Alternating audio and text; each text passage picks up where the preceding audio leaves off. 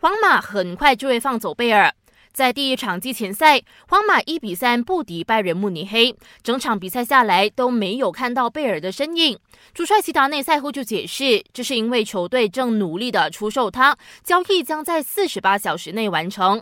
有报道说，贝尔确实和一些潜在的下家接触过了，不过他只有在转会有利于他和家人的情况下才会离开皇马。除了贝尔之外，皇马也正为 J 罗找买家，标价是四千万欧元。之前就传出马竞和那不勒斯都对 J 罗感兴趣。要是 J 罗最终选择的是马竞，那他会是今年第四位曾效力皇马，然后又加盟马竞的球员。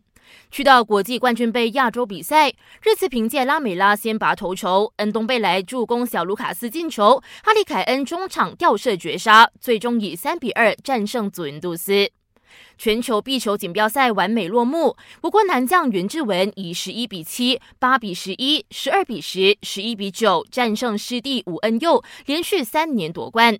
女单则由刘威文封后，她四局战胜雷切尔阿诺，拿下今年首冠。